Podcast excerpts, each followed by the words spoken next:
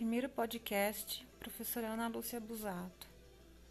A partir de hoje, dia 4 de março, eu começo a fazer uma série de gravações de leitura de contos e outros trechos de leitura de livros diversos, para que os alunos e os leitores em geral possam ter contato com alguns outros tipos de leitura, além dos livros em si. Possam ter então o contato com os livros lidos por uma outra pessoa. Tenho o hábito de ler bastante, então eu vou dividir um pouco esse hábito que eu tenho, tanto com os meus alunos quanto com as demais pessoas.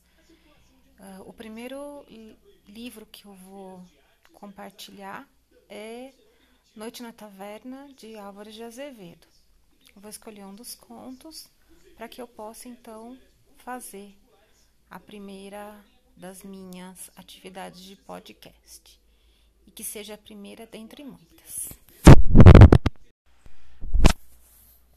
Os ombros suportam o mundo de Carlos Drummond de Andrade.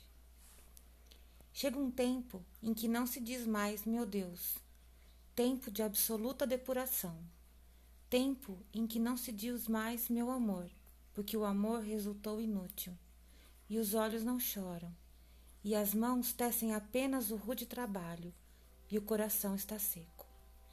Em vão mulheres batem a porta, não abrirás. Ficaste sozinho, a luz apagou-se, mas na sombra teus olhos resplandecem enormes. És todo certeza, já não sabes sofrer, e nada esperas de teus amigos. Pouco importa, vem a velhice, que é a velhice? Teus ombros suportam o mundo, e ele não pesa mais que a mão de uma criança.